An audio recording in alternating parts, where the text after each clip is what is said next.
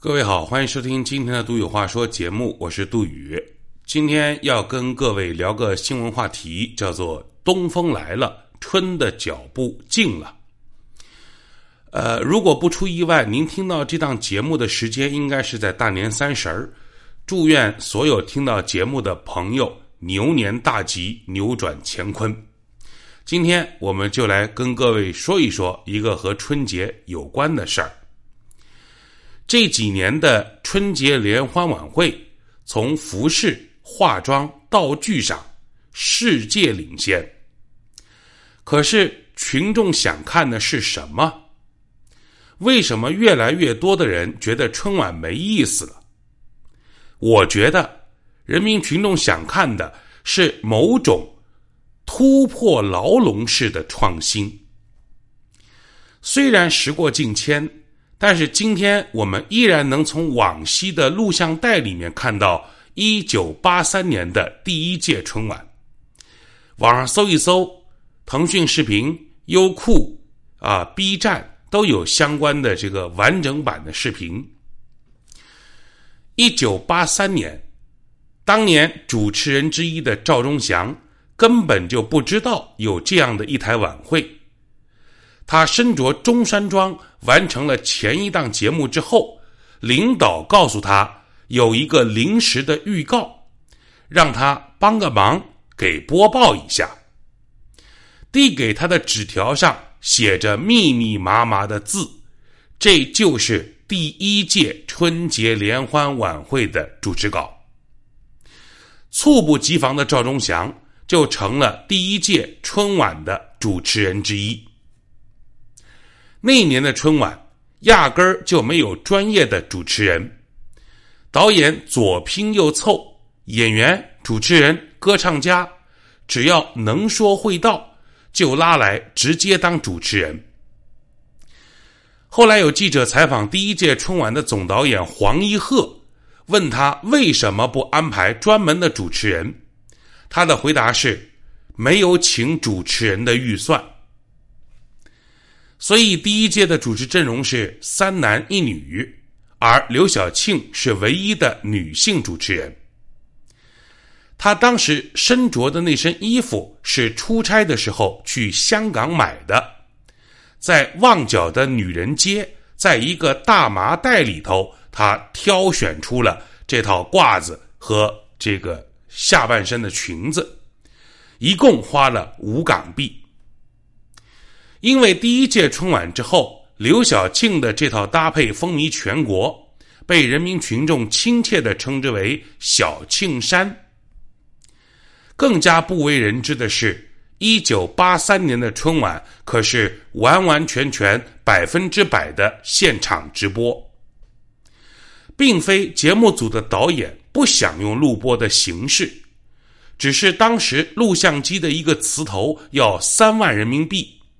他们综合算下来，发现直播更省钱。因为不知道老百姓爱看啥，所以当年的春晚把全国的文艺工作者都请到了现场，全国的观众都可以打电话点播你想看的节目，点啥他们就演啥，并没有节目单。导演组本来准备了四台用于点播的电话。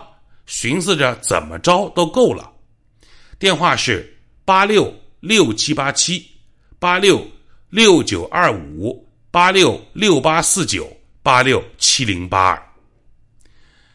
这四台本来觉得怎么都够用的电话，结果是晚会一开播，接线员忙得跟狗一样，电话都被打爆了。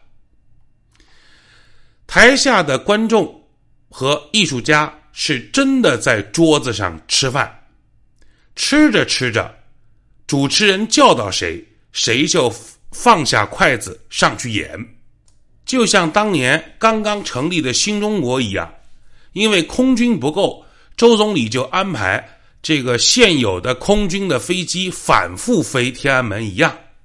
第一届的春晚，因为演出的人员不够，也因为打电话的观众反复点播。所以呢，马季和李文华说了三段相声，刘晓庆不仅主持，还唱了两首歌，郑绪岚唱了三首，李谷一唱了八首，而胡松华唱了四首，累得他直挠头。观众的点播使用纸条记录下来，然后放到盘子里头。那会儿接电话的同志用四个盘子装满了点播李谷一《相恋》这首歌的纸条。但是当时李谷一的这首歌被批评为叫做《靡靡之音》，是一首禁歌。导演组经过讨论，决定让李谷一唱。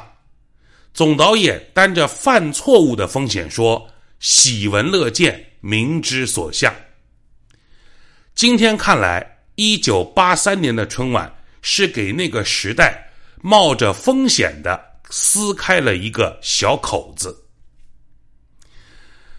我和年轻的朋友们说，我羡慕你们，也同情你们。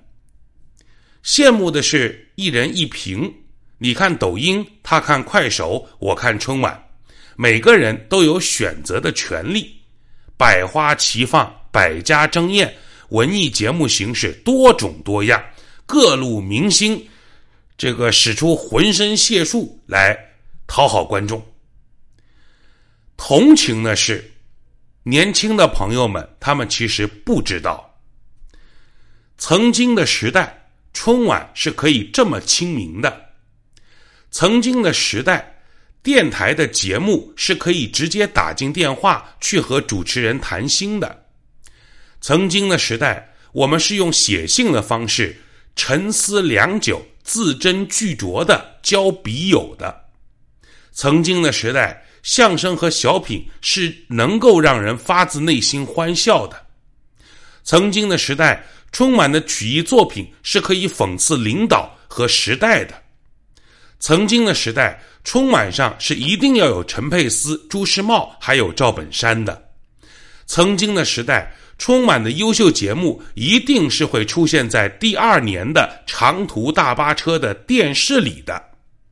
曾经的时代，港台能够来春晚的明星一定是会大火的。曾经的时代，中国人之间的贫富差距是不大的。曾经的时代。是有全民偶像，但是是没有饭圈的。曾经的时代是没有这么多互相举报、互相报复的。曾经的时代是移动给联通发短信需要一毛五分钱，大家都会认真的编辑每一条短信去表白的。曾经的时代是年轻人都读海子、顾城的诗歌的。我很怀念那个时代。